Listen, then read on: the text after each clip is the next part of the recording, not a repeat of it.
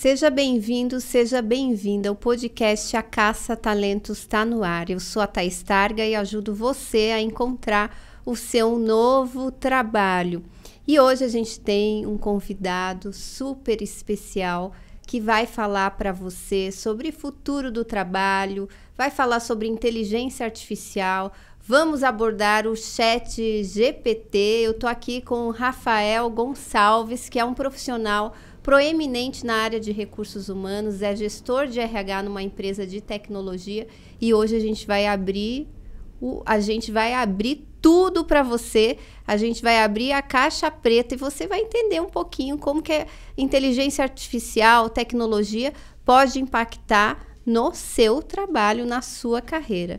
Rafael, gratidão por você estar aqui. Sei que sua agenda é bem atribulada, né? Queria que você se apresentasse, falasse um pouquinho de você, da sua carreira, o que, que você faz exatamente hoje, para o público te conhecer. Thais, muito obrigado. Obrigado pelo convite. Estou extremamente honrado de estar aqui conversando com você. Vai ser um privilégio para mim. E eu trabalho hoje como gestor de RH, sou responsável pela área de gestão de talentos da empresa. E tive um começo diferente, porque comecei na área de TI. Então, lá atrás, eu imaginava que gostava muito de computadores, mas na verdade eu gostava de jogar no computador. e aí, em algum momento, eu tive, eu realizei que eu preferia jogar e não trabalhar com tecnologia, por mais que seja uma paixão para mim, e isso me ajudou bastante durante minha carreira, até porque trabalho numa empresa de TI. Mas minha primeira formação foi em TI, e depois fui trabalhar com um menino da tec de tecnologia numa empresa uh, onde formatava os computadores. Sim. E uh, fui evoluindo, estudei, me tornei um profissional de redes. Tive, tenho 10 anos de experiência só em TI. Uh, essa experiência me ajudou bastante, principalmente para fazer o recrutamento depois dos profissionais dessa Nossa, área. incrível. Porque você conversando com a mesma linguagem deles e eles percebendo como conseguiam me enrolar, era muito útil uhum. e isso potencializou bastante o início da minha carreira em RH. Mesmo não tendo experiência naquele momento com recursos humanos, eu sabia exatamente o que os gestores precisavam, isso me ajudou bastante. E posteriormente tive grandes oportunidades dentro da mesma empresa onde trabalho hoje e assumi a área de treinamento. Então, uh, criamos vários programas de desenvolvimento para líderes, para profissionais da área de tecnologia, back office. E, uh, e hoje também sou responsável pela área de business partners da organização. Perfeito. Então você é o cara que contrata aí os devs. Que, que, que, você? Quem que você contrata aí? A minha empresa é mais focada em infraestrutura de TI. Sim. Então, nós é, temos o grande desafio hoje de buscar pessoas em cloud para fazer uhum. migração do ambiente on-premise, que é, as empresas possuem hoje, tudo dentro da, do seu próprio ambiente, para mudar para a nuvem. Temos é, o desafio de encontrar pessoas de segurança, que se tornou extremamente necessário com a transformação digital. E os desenvolvedores também. E os desenvolvedores eles são muito diversos as competências deles. Então, quando você vai trabalhar com cloud, por exemplo, você tem que saber um pouco de é, infraestrutura e desenvolvimento para que você possa programar no ambiente e existe uma necessidade urgente de desenvolver pessoas desse, é, com essa competência e nós não temos tempo, né? Isso que é a parte mais interessante. Além disso, ainda existe muita necessidade de profissionais que passa, que fazem um ambiente físico. Então, é, a, a, hoje eu vejo que muitos jovens acreditam que só o desenvolvedor de software que vai ter trabalho no futuro. Mas antes de você programar, antes de você colocar o código na, na rede, alguém habilitou o ambiente físico para que aquilo, aquilo fosse possível, né? Então, existe hoje uma necessidade de desenvolvimento de profissionais de absurda, principalmente no Brasil. É, alguns dados, né, para a gente conseguir é, se localizar onde nós estamos. Só no ano passado nós contratamos no Brasil 160 mil funcionários de TI, é, todas as empresas. Sim. Uhum não, é, nós formamos por ano 50 Sim. mil funcionários, é, 50 mil estudantes se formam em TI. Nossa, e daí parte dessa mão de obra tem vindo da onde? De fora? As pessoas. É, é, é um mistério. Se você for pensar, Porque é um não fecha a conta, não, não é? Não fecha a conta e até 2025, que é daqui a pouquinho, nós teremos um gap de 500 mil posições no mercado de TI. O que é super arriscado. Porque a, as empresas migraram já para o ambiente de tecnologia. Então, um, antes um banco, que qual que é o negócio do banco? Emprestar dinheiro, né? E a partir da tecnologia eles conseguiram aumentar a, a, produtividade em cima disso, através dos aplicativos de celulares e assim por diante. Ok, mas eles já migraram todo o negócio deles para esse ambiente digital. Para que eles mantenham esse ambiente funcionando, eles precisam de profissionais de tecnologia. Isso quer dizer que se eles não, tiv não tiverem os, os, profissionais de tecnologia, o negócio dele para. Nossa. Então, precisa é, retroalimentar esse sistema. Hoje, né, as, como que funciona? Né? não fecha a conta. Sim, por isso que a gente teve um, uma inflação de 100%, 150% em cima dos salários. O profissional que era o, o sênior, hoje é o especialista, o, o, o pleno virou o sênior e assim por diante, desde o estagiário que já virou, já entra como um pleno. né? o estagiário já entra como pleno? A, a, necessidade faz Sim. com que você uh, não, uh, tire alguns atributos né, dentro das suas vagas que uh, você pode desenvolver em curto prazo. Sim. E, e a gente está falando bastante dos layoffs, né? Que muitas empresas, exemplo, a Amazon, é, Spotify, demitiram muitos profissionais de tecnologia. Você acha que o mercado já está absorvendo esses profissionais? Como que está? Com certeza. A gente, nós não temos a visão de. Saíram, acho que em janeiro, 150 mil pessoas de, dessas uhum. empresas de TI globalmente. Mas muito provavelmente em dois meses eles já estavam trabalhando em outro lugar. Sim. É, isso é, o mercado absorve rapidamente. Ou eles é, começaram a trabalhar já, já com negócios próprios, uhum. porque há uma demanda é, grande no mercado, eles não vão ficar desempregados. Então, o, essa equalização dessas grandes empresas eh, começou, a, a, iniciou, acho que há três meses atrás, porque eles contrataram muito agora no momento de pandemia, porque eles tinham uma urgência absurda para conseguir é, fazer a atualização tecnológica necessária, que antes era, não era prioridade pro, pro, no budget anual, e passou a ser, porque sem isso eles não conseguiam vender. Uhum. A Amazon sempre foi uma gigante de tecnologia, obviamente, eles investem muito nisso e demanda, o negócio deles é totalmente online.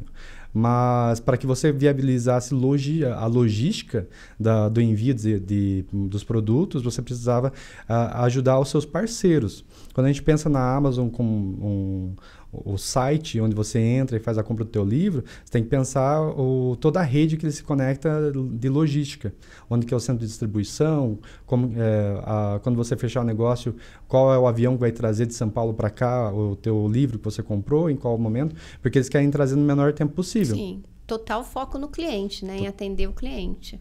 E, e aí você percebe a, a concorrência que existe.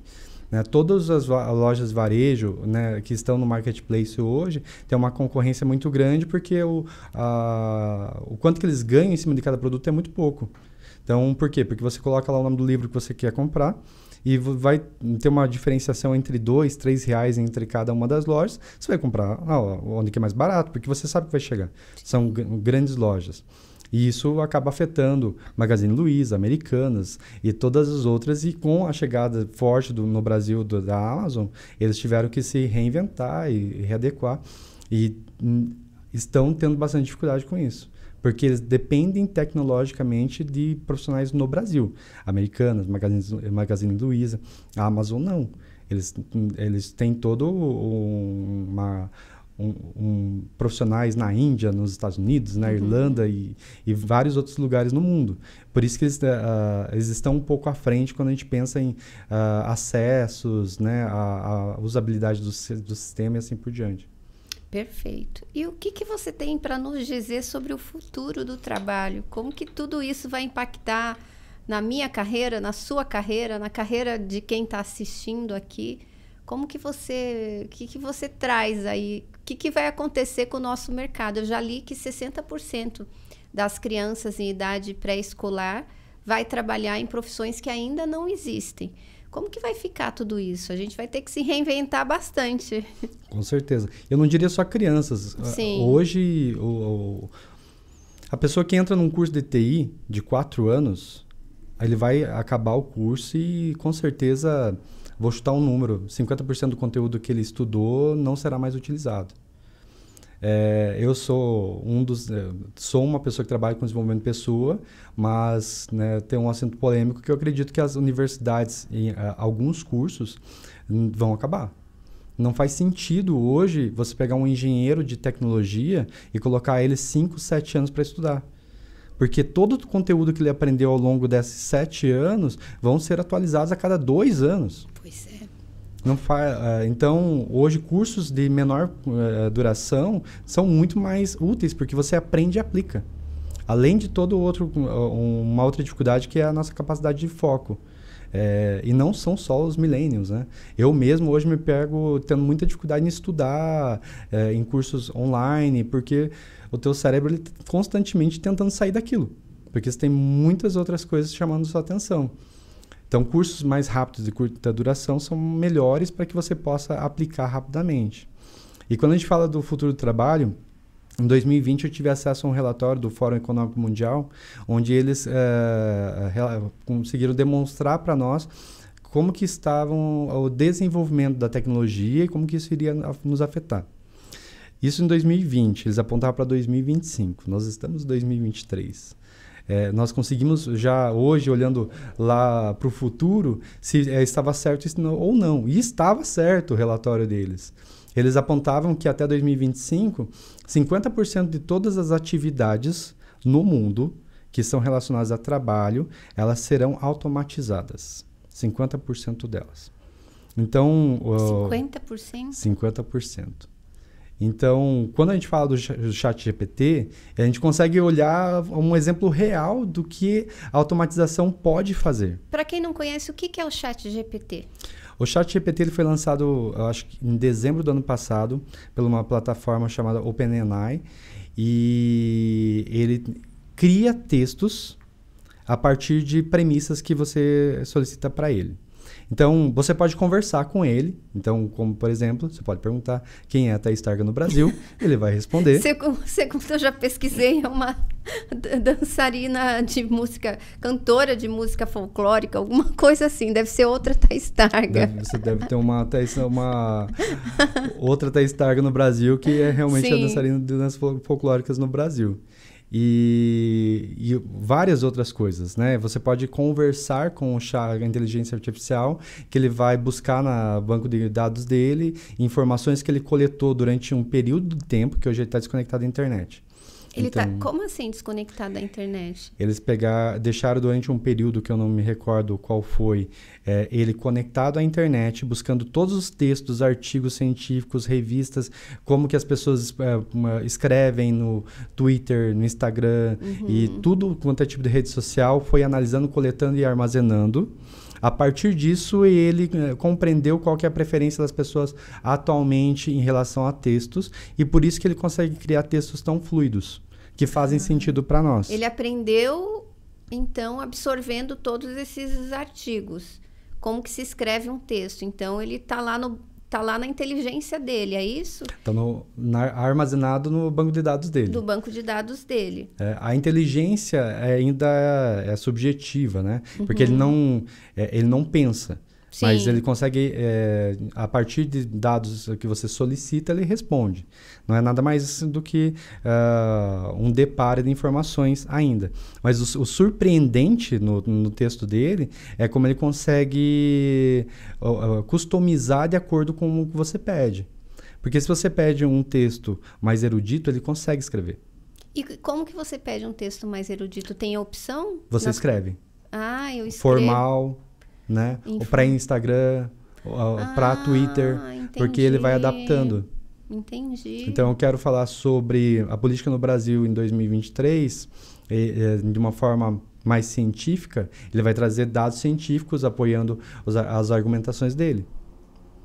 Se você quer um texto, se você deseja um artigo para publicação no LinkedIn, fiquem de olho aí, porque de repente vocês estão lendo artigos no LinkedIn que são o chat GPT que está escrevendo. Ah, é, ele a vai minha escrever. profissão vai acabar. E aí a gente chega na sua pergunta. Aí, não é? E daí? Para que tanto esforço para fazer um artigo se a inteligência, se, se o, o chat faz isso por mim, não é? Exato. E esse é o princípio de tudo que o Fórum Econômico Mundial e, apontou. E, e para quem vai fazer trabalho para faculdade, para MBA?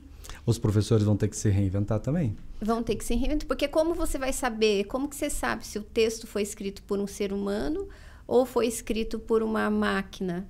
Você existe uma forma ainda de você verificar se aqueles pedaços de textos que foram escritos existem na internet, mas imagine Sim. o trabalho do professor. Porque daí ele vai ter que ver, ver parágrafo por parágrafo. Eu lembro que na minha época eu já fui professora, né? A gente entrava naquele Zé Moleza, uhum. sabe? corrigia trabalho com o Zé Moleza aberto para ver se não tinha sido, porque daí copiava tudo mesmo. Sim. Os estudantes não tinham esse, mas isso é muito mais sofisticado, pelo que eu estou entendendo. Não é um simples copia e cola. Com certeza. É alguém que, que cruzou inúmeros dados e saiu. Alguém não, né? Um, uma máquina que cruzou inúmeros dados e está saindo um documento completo. Então é muito mais complexo para você saber realmente quem escreveu. Com certeza. E é muito difícil você reconhecer que foi uma máquina que escreveu. Porque é diferente do aquela tradução do Google, sabe? Sim. Que você percebe que hum, tá, tem alguma coisa errada aqui. É, e, ele, e ele reconhece tanto em português quanto em inglês. Né? Claro que se você uh, fizer as perguntas e os termos em inglês, ele traz com muito mais detalhes, porque o, a base de dados dele em inglês é muito maior no mundo Sim. inteiro. Em português é restrito ao nosso idioma uhum. aqui no Brasil, né? E outros países, poucos países. Mas é impressionante, eu fiquei bem impressionado com isso. E, as, e aí nós chegamos a essa conclusão, pô, mas e a minha profissão? O que, que vai acontecer? Sim, isso que eu ia te perguntar. E quais, ele vai impactar em quais profissões? Todas as profissões que você é, não tem a necessidade de você realizar comunicação pessoalmente falando, né? A comunicação escrita, já percebemos que ele vai conseguir Sim. suprir, mas que você precisa ter uma interação, raciocínio lógico né? E o eh, nível de influência. Uhum. O vendedor, por exemplo, é uma profissão que muito provavelmente vai se manter. Porque você, ah, exceto aquela venda que a pessoa já sabe exatamente o que ela quer, que é a do, da Amazon que nós estamos falando. Mas quando você precisa ter um grau de influência e convencimento, ainda são habilidades, competências humanas que a inteligência artificial não vai suprir, é, não, não há nenhuma hum, perspectiva em relação a isso. E, e existem os clusters de profissões. Então, o, esse relatório ele aponta que uh, o engenheirão que tem grande dificuldade em comunicação, ele vai ter que se desenvolver em algumas competências de comunicação, onde hoje são preferencialmente no marketing. Porque além de criar o cálculo da teoria, ele vai ter que ter a habilidade de comunicar isso para o seu público. Aquela pessoa que conseguir migrar e, e, ter essas outras habilidades que antes não fazia parte da profissão dele, ele vai sempre ter emprego. Porque ele vai fazer um cluster de competências uhum. que o uhum. diferenciam para o mercado. O profissional de RH, ele precisa hoje não só as habilidades de, de entrevistas, né? Então hoje nós temos os tech recruiters que é, isso há uns cinco anos começou a crescer a demanda cada vez mais e o tech recruiter se diferencia por quê? Porque ele entende tecnicamente do, da entrevista que ele está realizando. Então, quanto mais especializado é o profissional de RH dentro da tecnologia, e aí você tem varejo, você tem uh, indústria automotiva, uh, você tem, você entrega quali uma qualidade e um valor maior. Toda vez que você entrega um valor para aquilo que você está realizando, você vai ter o seu emprego garantido. Mas a atualização é constante. Então não adianta você pensar que só porque você atingiu o nível de conhecimento técnico dentro daquilo que você realiza, e aquilo é suficiente. Até porque, por exemplo, no mesmo exemplo da Tech Recruiter, tecnologia ela evolui rapidamente. O que nós trabalhávamos de vagas há dois anos atrás não é as mesmas vagas que nós trabalhamos hoje. Então, a evolução do trabalho está diretamente ligada à, à, necessidade do upskilling, do reskilling, que é você aprender, desaprender, aprender de é, novo. Flexibilidade cognitiva. Flexibilidade cognitiva e a soft skills. Exatamente, porque na minha época, na, na, falo na minha época, eu já tenho vários anos de mercado, mais de 25 anos de experiência. A gente tinha assim, você, você, é, é, você tinha ciclos de vida bem definido. Então, você entrava no mercado de trabalho, fazia uma graduação, fazia o seu inglesinho ali junto, depois fazia o inglês, fazia uma pós-graduação, e daí você falava, ah, agora eu vou dar uma curtida aqui, vou esperar a empresa me promover e vou crescer dentro dessa organização. Agora isso não acabou. Então eu mesmo, eu até digo, meu Deus, às vezes eu sou velha para aprender tudo isso. Eu tenho que me reinventar o tempo inteiro, porque a internet está mudando, algoritmo muda, as redes sociais mudam, surgem redes sociais novas e o que que acontece comigo? Eu tenho que às vezes desaprender e reaprender, me desconstruir para me construir novamente e atender aí a demanda do mercado, que às vezes é questão de meses para mudar. Então, o que, que é importante? Não é o conhecimento técnico que eu carrego, em sim a minha capacidade de aprender, a minha flexibilidade cognitiva de falar, não, ok, isso me trouxe até aqui, mas o que me leva para o próximo Perfeito. nível, eu preciso ainda absorver, absorver e sentar na cadeirinha de estudante. Às vezes abrir o meu YouTube e aprender com um garoto que está na Índia de 14 anos.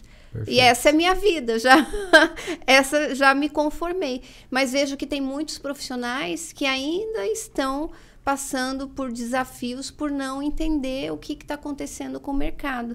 E daí, às vezes, eles falam: ah, o mercado não me quer porque eu sou velho, porque eu né, sou um, um profissional 40 a mais, 50 a mais. E, na verdade, não é a idade que está afastando os profissionais. E, às vezes, é a inflexibilidade cognitiva de você reaprender, desaprender, deixar muito conteúdo para trás e continuar caminhando, às vezes, por mares nunca antes navegados. Faz sentido para você? Com certeza. Eu acredito que o grande. Como você se destaca em relação à tua vida profissional, é você identificar tendências. Uhum. É mais ou menos como bolsa de valores. Você tem que olhar, fazer algum, algumas análises e você identificar que daqui dois, três anos existe uma necessidade do mercado.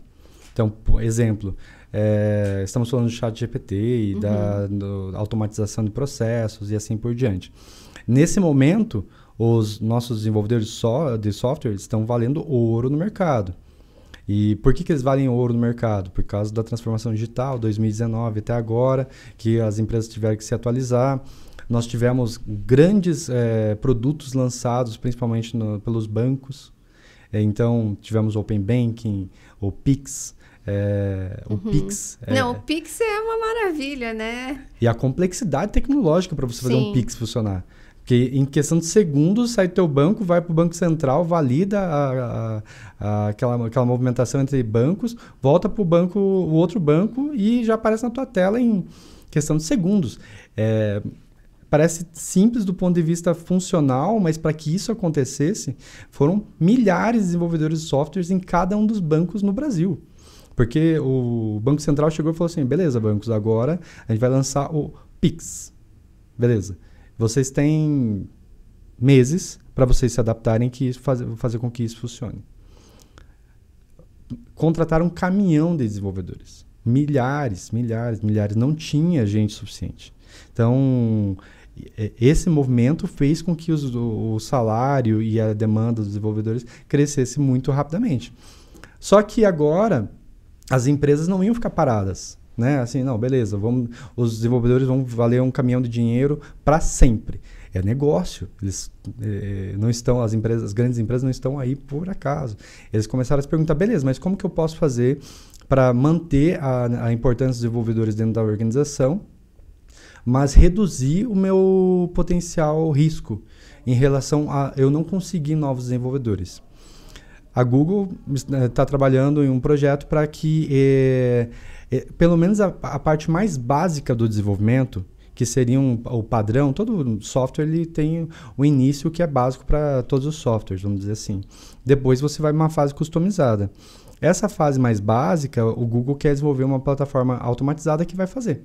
Então, isso vai reduzir a demanda de desenvolvedores. Uhum. E isso reduz o risco das empresas também. Como falei, se, uh, os bancos não vão ficar esperando é, acabar o, o, os, os, profissionais de tecnologia e é, reduzir a, o crescimento deles, a competitividade entre eles. Eles precisam achar uma outra saída. Nem que seja é, educar desde a pré-escola as crianças para serem desenvolvedores no futuro. Mas é muito tempo isso. Né? Não dá para esperar tanto então. tempo.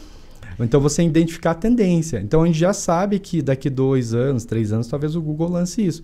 Os desenvolvedores que são profissionais que se atualizam, buscam uh, aprimoramento uh, profissional desde os 12 anos de idade. Nós temos estagiários que são incríveis. Uh, são, por quê? Porque eles desenvolvem 12 horas por dia. Desde quando eles aprenderam o que era desenvolvimento, eles se apaixonaram e, e têm tempo livre, né? Como eles mesmos falam, cara, eu tenho tempo livre, eu desenvolvo 12 horas por dia e eu tenho aprendido, vou ganhando repertório em relação a isso. Mas se eles se manterem achando que esse cenário vai é, pra ser para sempre, eles não vai ser até os 50 anos de idade. Os caras têm 20 anos. Eles têm 30 anos de que eles precisam trabalhar para teoricamente conseguir se aposentar no futuro, né? O que, que vai acontecer nesse período de 30 anos? Como ele, o que, que eles vão ter que estudar, vão ter que se aprimorar e buscar novas informações. Então, quando você identifica essa tendência, você sai na frente. Porque, como você mesmo mencionou, é, o desenvolvimento ele tem um período de pelo menos seis meses. Você não consegue aprender algo tão rapidamente, aplicar e ganhar experiência a ponto de você ser um profissional naquilo em menos de seis meses. Não tem magia, né? Então, você conseguindo sair na frente, você já se destaca no mercado. Perfeito. E o que, que você acha que vai acontecer com as outras profissões? Que se, não sei se você é, sabe é, é, é, ou infere quais profissões serão extintas, o que, que vai o que, que vai demandar mais, profissões que serão criadas, geradas também. Toda, toda profissão que você precisa de uma ação manual, existem grandes chances de ser automatizado. Sim. Então, né, levando lá para trás, como que era o processamento de cheques no banco. Tinha uma pessoa que ia lá no caixa automático, pegava o cheque, lia qual era a quantidade, os valores e imputava na mão o dado no sistema.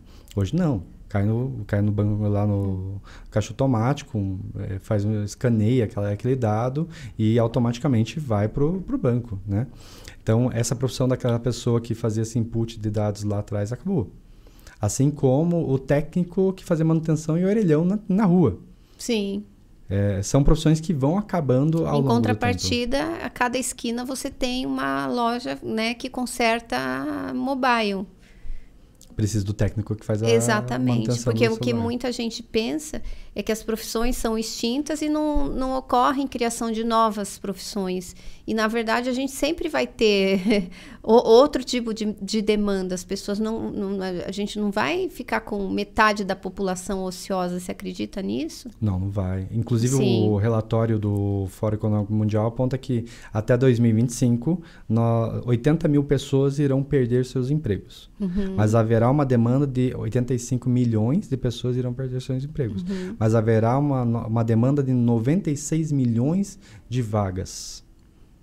Só que uh, o que as empresas já identificaram é que eles vão manter pelo menos 44% da sua força de trabalho atual, só que terão que atualizar 77% do conhecimento que eles possuem. Então, as pessoas que optarem por permanecer nas empresas onde estão e, com, e conseguirem demonstrar para as suas organizações que eles estão uh, no, no, processo de desenvolvimento contínuo, eles terão que estudar e terão que se desenvolver, trazendo no, um novo valor para essas empresas, grandes empresas. O processo de desenvolvimento ele é normal. Né? É, se você pensar como que nasceu a primeira profissão, as, a, nós como sociedade nos reunimos um dia é, com, entre algumas pessoas e alguém viu que tinha maior habilidade na caça, outro uhum. para curtir couro e outro para uh, ah, fazer casa e assim nasceu o Senai, né? Lá atrás. Então, o, essa é o desenvolvimento natural da sociedade. E automaticamente essas mesmas profissões foram evoluindo até o ponto que nós estamos hoje. Então não é que a, a tecnologia vai acabar com a minha profissão. Não. Esse é o movimento natural da sociedade em evolução. Há uma necessidade de a gente realizar mais coisas em menos tempo, vide agricultura. Se nós permanecêssemos fazendo o processo que nós fazíamos lá atrás, hoje teríamos morrido de fome. Então, a mesma coisa com tecnologia, ciência, medicina, e muitas outras uh, tem, uh, profissões que precisam evoluir. Mas, beleza, a gente, fala, a gente tá falando aqui do nosso mundo, que, é, que eu brinco que é a nossa bolha do LinkedIn lá, né? Sim. Que é, representa Sim. 20% da população brasileira. É, e o, né, o, a pessoa que trabalha lá na recepção. Nossa, você leu meus pensamentos. Eu ia perguntar exatamente isso. E quem de repente não tem. É, não tem condições de se reinventar, né? Não tem, às vezes, estrutura, condição de, de, de é, voltar a estudar. Como é que ficam essas pessoas? O meu As... porteiro, Sim. daqui a pouco vai ser tudo eletrônico. Ele vai para onde? O que, que ele vai fazer? O seu porteiro, o motorista do ônibus. Sim. Né? Uh, ver os, os, ônibus autônomos, principalmente em uma cidade como Curitiba, que é organizada, estruturada, não é uma coisa para 10 anos. Sério? Um, cinco anos, uhum. a gente vai uhum. começar a ver as primeiras, alguns, os primeiros movimentos nesse sentido. Porque reduz a quantidade de acidente. Ah, mas é uma máquina. É? Ele tem mais sensores que uma pessoa. Sim. Então ele reduz a quantidade de acidentes. Né?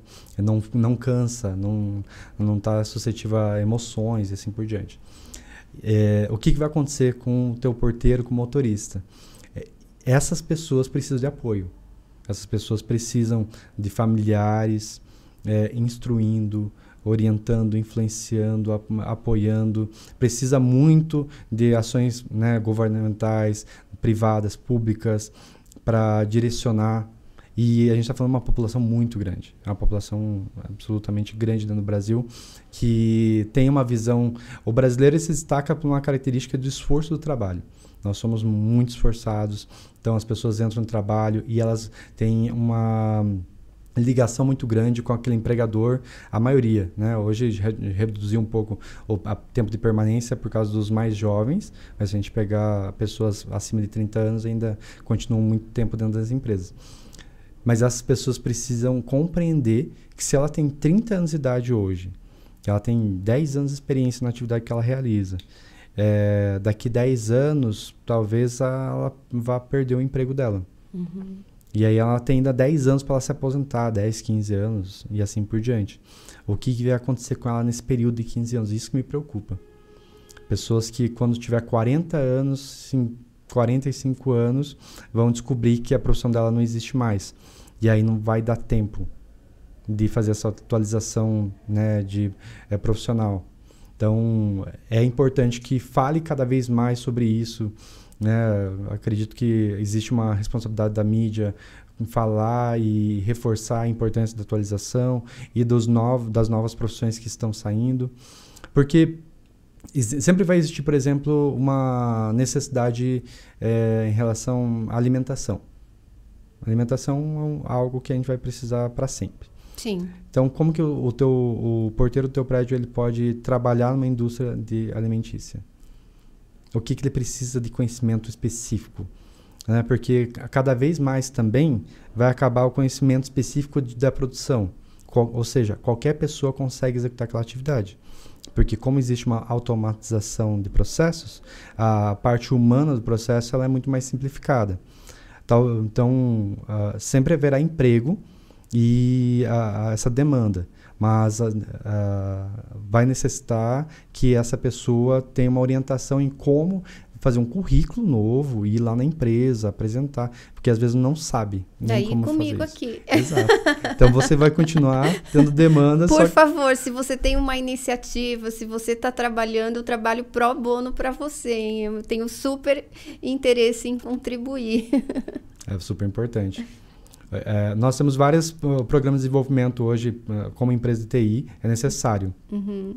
Então, uh, nós temos uma que a gente começou a desenvolver uh, pessoas que querem fazer a transição de carreira.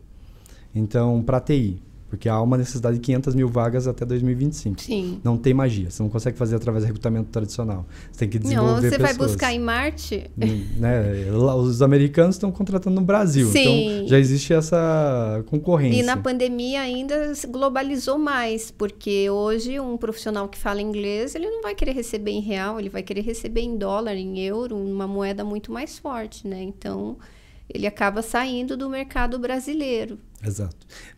Hoje acredito que dois anos depois os profissionais alcançaram um nível salarial que eles uh, abrem mão de ganhar até mais. Uhum. Porque trabalhar para empresas de fora é diferente do que trabalhar para empresas do Brasil. Sim. No Brasil você tem mais contato com o gestor, você tem colegas lá Sim. fora não, é trabalhar 24 horas por dia, né?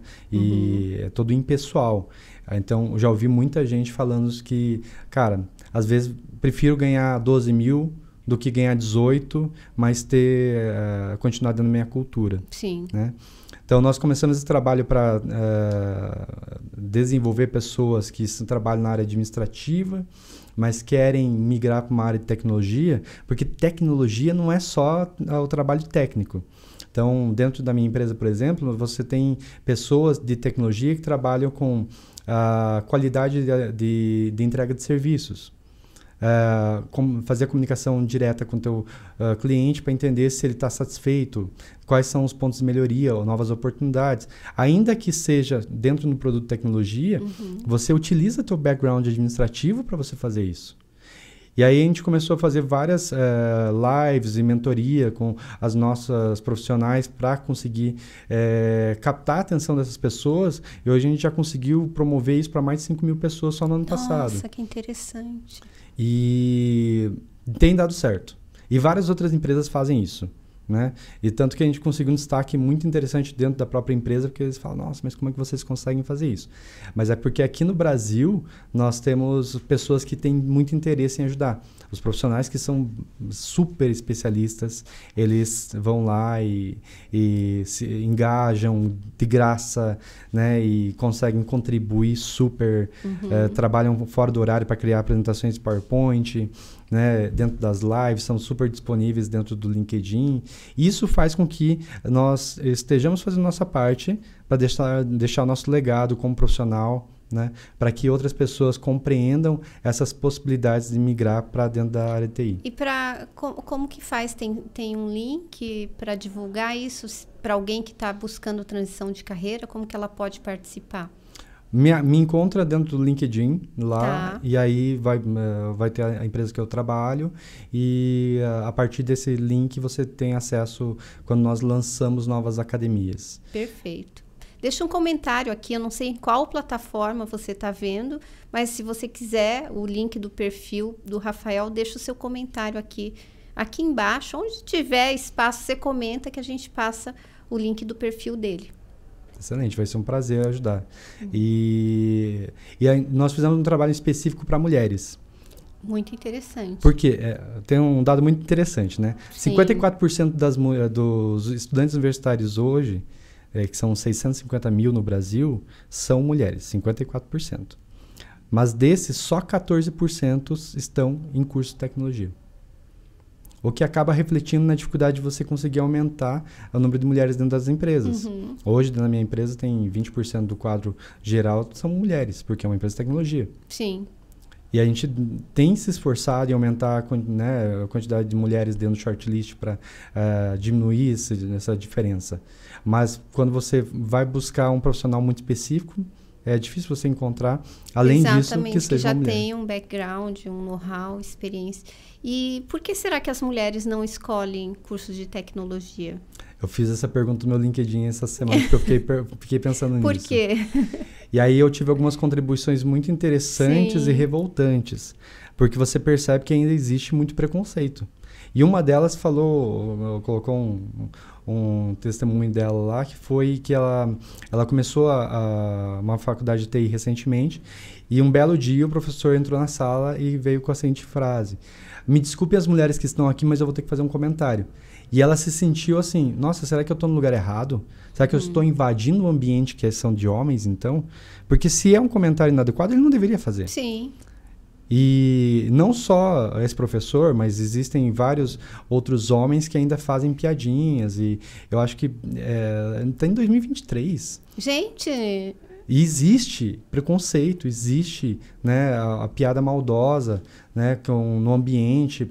É, uhum. Eu não entendo, de verdade. Eu não sei se é medo uhum. é, de perder o espaço ou simplesmente é, maldade. Uhum. Mas não existe mais espaço hoje para esse tipo de comportamento e eu acho que todos os homens são responsáveis para criar um ambiente é, que proteja as mulheres dentro das empresas, seja o ambiente que for, em todos os ambientes, uhum. né? Mas não há mais espaço para esse tipo de comportamento. Inaceitável. Até porque as empresas precisam de mais mulheres dentro do ambiente. Sim, porque de... senão vai, vai, vai, quem vai definir o mundo? Quem vai alimentar o, o, o GPT? Serão uma hegemonia de, de, de masculina. A gente precisa estar presente também, né? Precisa é. marcar um espaço, precisa ser é, até um mundo mais diverso. Com certeza. Porque é muito perigoso isso, não é? Para que você tenha visões diferentes. Né? A diversidade é a principal a funcionalidade dela é que você tenha uma visão de coisas que você não consegue, porque você tem características, né, os seus viés inconscientes que uhum. vão determinar aquilo que eh, você consegue enxergar. Um, seja qualquer pessoa de é, com marcador de diversidade, ele consegue contribuir super para você. É, e, e aí, rapidamente falando sobre diversidade, Teve uma, tem um exemplo de uma empresa de desenvolvimento de software, que era um, muito pequena, uma startup. Eram três sócios. E eles desenvolveram um software lá para o celular e começaram a vender. No primeiro dia que eles eh, colocaram pra, no mercado, eles descobriram que eles fizeram esse software só para quem é destro. Uhum. Porque todos os softwares eram destros. E aí, quando uma pessoa canhota tentou usar o software, não podia. Esse é um exemplo muito simples de diversidade. Se você tivesse uma pessoa que fosse canhota, ela tinha é, contribuído com uma visão de usabilidade do sistema que foi lançado sem aquilo. E talvez até inviabilizando a venda. Perfeito, perfeito. E o que, que você acha de novas profissões que irão surgir? Assim, tem algum exemplo fora da área de TI? É, nós temos eu vou, eu vou, te dar um exemplo de. Pensa num químico padrão que trabalha nessas grandes empresas de cosméticos. Hoje já há necessidade de você pegar uma pessoa com um conhecimento muito mais específico, uhum. que vai entender é, da composição do protetor solar dentro das características que tem o meio nosso meio ambiente hoje. Uhum. E para que você possa vender é, aquele produto, você tem que se atualizar muito rápido para sair na frente, né? Mais uma vez, tem que ter, olhar a tendência. É, quem conseguir fazer essa transição para um conhecimento muito específico, vai ter emprego. Então, essa trans, a transição ela sempre vai ser natural. Ah, o motorista, os cobradores de, de ônibus aqui em Curitiba, né? Vários ônibus deixaram de ter cobradores, né? Porque colocamos a maquininha lá, que é muito mais prático. O que esses cobradores de ônibus estão fazendo hoje? Né? Eles tiveram que se atualizar. Eles vão ter que buscar uma outra profissão. Mas é, exige uma tendência, né? Até vi recentemente uma, uma necessidade do setor de metalurgia que está com demanda acima do que a capacidade de profissionais hoje para atender. Por quê? Porque com o advento da tecnologia, as pessoas começaram a sair da, da área de produção metalúrgica e foram para TI. E aí não tem mais profissionais dentro da, da, dessa profissão. Sim. E então, se os nossos né, amigos cobradores de ônibus perceber essa necessidade, ele vai lá, faz um curso de seis meses de atualização dentro de uma escola e consegue estar apto a participar desses processos seletivos. É algo que você sempre tem que perceber onde está a tua necessidade. Perfeito. E, e, e isso nos torna também responsáveis para colocar essas informações, né? Para dividir e conscientizar. Acho que a gente faz parte disso também. Com certeza. Esse seu canal aqui é super importante para isso, para que as pessoas possam perceber que é, existe muito mais além do, daquela atividade que ela realiza dentro da, uhum. do, atual, né? Às vezes uh, você tem que escolher um curso, uma faculdade aos 17 anos de idade e, e pensa que você tem que fazer aquele trabalho que, da primeira empresa que você entrou para o resto da sua vida. Uhum. Não mas também não adianta fazer um trabalho é, medíocre, no sentido de você fazer só o básico. Você tem que saber qual que é o teu propósito dentro do teu trabalho. O que, que você quer impactar, o que, que você quer deixar de legado, quais são a, o teu diferencial é, como profissional que você pode contribuir, não para a empresa específica que você trabalha, mas para qualquer empresa onde você vai estar, e pode ser até a sua empresa. Mas uh, o teu conhecimento ele não precisa estar tá sempre ali é, atualizado, de forma cíclica. Você é, buscar informações na internet o tempo todo. É, nós temos aí, uh, 10, 12 anos atrás, lançaram o primeiro smartphone. Né? A Apple lançou né, o iPhone. De lá para cá, a nossa atualização em função disso foi assustadora. O que a gente evoluiu nos últimos 10 anos, se a gente perceber, né, 10 anos atrás a gente se comunicava por SMS. Não tinha nada mais de interação de e texto. E a gente, eu já achava aquilo um must, né? Incrível. Ai, que incrível! Eu lembro que quando lançaram o iPhone, eu fui para o Paraguai e comprei um iPhone. E eu, eu, eu achava que tinha que rodar um iPhone. Daí eu liguei para não sei para quem, que eu achei no Mercado Livre. A pessoa falou: Olha, moça, isso que você tem não é um iPhone, é um iPhone. Eu falei: Ah, beleza. Meses depois tive que jogar no lixo. A gente nem sabia o que, que era capaz de fazer, né? Sim. E hoje uh, vejo como democratizou, né? Até nessa tecnologia que era extremamente cara Sim. lá atrás.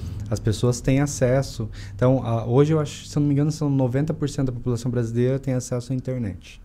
que é, é, se a gente for olhar, tem comparativo com outros países? É, é, injusto, né? Você uhum. comparar com uma Suíça, né? Sim. A, Suécia que é completamente diferente, uh, os Estados Unidos mesmo, né? Sim. É, é, difícil você fazer esse tipo de comparativo. Mas é um número ok para Brasil, né? Uh, Estamos falando Brasil, de Brasil, né? Vamos né? imaginar esse país aqui. Você tem regiões no Brasil que não, não tem água uhum. é, encanada, regiões. Tem aqui no Paraná mesmo. Sim. Né? Se você for para o litoral, você vai encontrar é, que seria um básico, né? saneamento básico. A tecnologia é um outro aspecto. É, esse acesso a essa informação na internet é super importante para todo mundo. Existe hoje é, treinamentos, cursos, tudo de graça. Que eu escuto muito também, ah, mas eu não tenho oportunidade de aprender, porque eu não. Se você tem um celular, se tem internet, você tem o YouTube. Uhum. YouTube é uma plataforma incrível, né? acessível. Você tem que, claro, procurar pessoas que vão contribuir para você de alguma forma. Então, Excel, por exemplo. Ah, pô, você consegue aprender Excel no YouTube. Você consegue aprender o, do básico ao avançado em semanas, mas você precisa né, ter disciplina. Então, esse acesso à informação ele ajudou bastante a potencializar pessoas que precisam fazer a transição de carreira também. Mas conversa com pessoas que podem contribuir também, né? Busca em, uh, pessoas influentes no mercado que vão podem ser seus mentores. Uh, seja um pouco cara de pau, procura uma pessoa no, no LinkedIn, fala, olha, tem esse objetivo de vida, não estou conseguindo tração é, profissional, mas gostaria de alcançar. Você pode me ajudar, me dar algumas dicas, me ceder uma hora do teu tempo? Dificilmente a pessoa não vai uhum. te ajudar. Perfeito. E o que, que você deixa assim de mensagem final?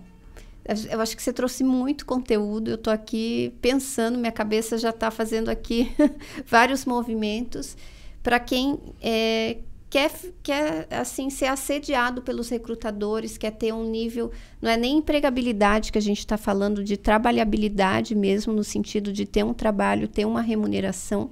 O que, que você deixa assim de orientações finais para quem quer realmente continuar trabalhando ativo e ser bem valorizado no mercado? Bom, primeiro tem um LinkedIn. Se você não tem LinkedIn, você tem que ter um LinkedIn. Sim. Se você não tem um LinkedIn, você não existe em termos profissionais. Exato. Hoje, como que funciona o processo de recrutamento? Os recrutadores têm keywords, né, que são as palavras-chave, colocam lá na, nos campos de busca, vai aparecer milhares de profissionais ou não, às vezes são pouquíssimos, né, de, de acordo com os termos, e aí eles começam a refinar. Mas se o teu currículo não tem essas palavras-chave, não adianta. Você não vai aparecer para o recrutador, você não tem nem a oportunidade dele ler o seu currículo. Então, primeiro, tem um LinkedIn. Segundo, tem um LinkedIn bem atualizado. Né? Então, busque informações. Eu sempre uh, dou a dica, né? Procure quais são as vagas que você quer, faça um compilado de 10 pelo menos e encontre quais são as 10 palavras-chave que fazem mais sentido. Exatamente. Eu falo a mesma coisa. Porque o mantra do LinkedIn e do currículo é palavra-chave. E tem gente que vê na internet que currículo só pode ter uma página. Daí o que, que a pessoa faz? Tira todo o texto ou trabalha com modelo infográfico, uhum. com pouca, pouco texto. Eu me dá arrepios. Na, na nossa assessoria recolocação, a gente trabalha com muita palavra-chave, a gente faz esse estudo junto com o cliente, porque se não, não adianta, se não tem texto, inteligência artificial, você acaba não passando nos filtros e você não é bem ranqueado como um recrutador como você ou a sua equipe vai buscar um profissional dentro do LinkedIn. Perfeito. Exatamente. Depois, trabalhe no texto. Coloca lá no chat GPT, ele vai te ajudar a criar um bom texto para o seu LinkedIn. Uhum. É, é, impressionante como fica Sério? melhor. Como que a gente pede pro, pro GPT? Como melhorar esse texto para o meu perfil do LinkedIn. Olha aí, o pulo do gato para você. Como melhorar? Meu, repete. Como melhorar esse texto para o meu perfil no LinkedIn. Você põe lá, por exemplo, o resumo das suas qualificações ou re seu resumo profissional, né, abaixo de cada empresa. Você coloca lá no GPT e ele melhora para você? Melhora. Meu Deus, de, que loucura! De forma muito satisfatória, eu diria. Que legal. Especialmente é, de uma forma nós usamos formas mais coloquiais na nossa comunicação. Uhum. Às vezes, para um documento, isso não é tão agradável. Uhum. Então, o, o, o, o, como você precisa, é o teu cartão de visita, é importante que você tenha uma comunicação muito assertiva. A inteligência, a inteligência artificial vai te ajudar nesse sentido, porque ele é objetivo. Então, isso é uma super dica. Agora, você tem que saber o que você quer. Não, é, para que você tenha a, a, sucesso, você tem que saber o que, que, é, onde você quer chegar, né? Uhum. Todo, né? Qualquer caminho serve quando você não, não sabe onde você pra quer chegar. Para quem não sabe né? para onde vai, qualquer caminho serve, exatamente. É, existe hoje a grande maioria, vou chutar 80% dos profissionais que eu conheço, que se você pergunta, beleza, mas você está trabalhando hoje, você acorda todo dia às 8 horas da manhã, mas aonde você, aonde você quer chegar? Ah, eu quero ter uma oportunidade, mas no que? Como? Quando? De que forma que você vai? Quais são os passos que você vai é, executar para você atingir isso? Não sei. Você é, é refém, né? É, existe uma. A Princesa Isabel foi lá e decretou a, a, liberdade para a gente lá atrás, para que você tenha liberdade para tomar suas ações. Né? Então, é uma. Você é responsável pela sua carreira, é responsável pela sua vida. Não fique nas mãos de pessoas para que você tome as decisões por você. A partir do momento que você sabe disso, você cria o seu perfil do LinkedIn de uma forma muito objetiva e você consegue comunicar onde você quer chegar. Perfeito. Poder da clareza. Perfeito. E para quem tá, vai passar por uma entrevista, para quem está é, num processo seletivo, qual é a dica de ouro? você ter, eu acho que a compreensão também da sua carreira e o que, que para você é inegociável. É super importante você conseguir, como hoje, profissionais TI, né? Falando dos profissionais TI, tem grandes, uh, tem, pode escolher aonde que eles vão trabalhar eles podem definir o que, que é inadmissível para eles em relação a valores, cultura da empresa e qualquer outra coisa é não ética. Eles é, é mais fácil para as pessoas porque a demanda é muito alta. Mas mesmo para as pessoas que estão buscando emprego e não têm tantas oportunidades, acredito que você ganha tempo na tua vida se você conseguir definir o que, que é importante para você nesses aspectos também, de valores e cultura.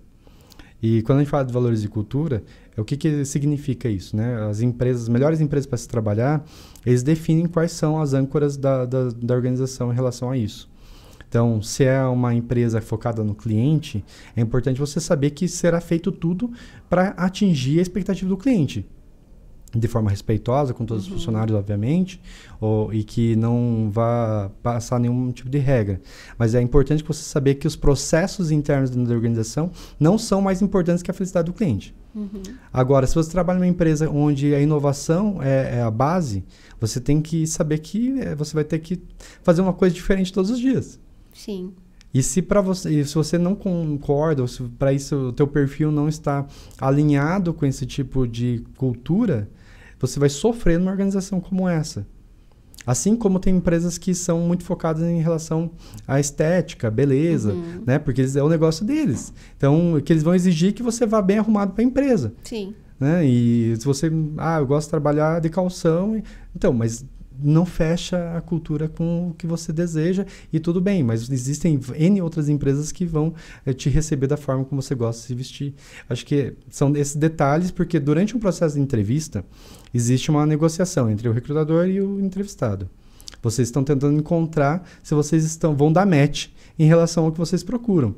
Se você tem tudo isso muito consciente, né, e você treina isso, né, dentro da tua fala, você consegue se expressar, você vai conseguir transmitir segurança para a recrutadora, que é a primeira parte. A recrutadora ela quer achar quais são as pessoas que é, encaixam com os pré-requisitos. Depois você vai para entrevistas mais objetivas com gestores e assim por diante, e são algumas fases. Uhum. Mas se você consegue fazer isso, você vai ter sucesso com certeza. Perfeito. Nossa, adorei. O bate-papo foi ótimo, muita informação. Você, inclusive, deve assistir novamente, porque tem muito conteúdo nesse podcast. Agradeço também se você puder, com... deixa seu comentário, compartilha esse conteúdo, principalmente com quem você sabe que vai mudar, que está procurando uma recolocação, que está procurando se reinventar. E gratidão. Eu que agradeço. Rafael, foi incrível. Espero que você volte mais vezes. Tamo junto.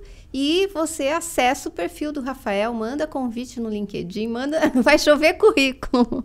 Deixa seu comentário um se apresentando aqui, que a gente vai estar presente olhando para tudo isso. Fechou. Valeu, Thaís. Muito obrigado pela oportunidade. Foi um prazer estar aqui com você. Eu que agradeço. E um beijo para você que está assistindo, que está seguindo com a gente. Até o nosso próximo episódio. Tchau, tchau.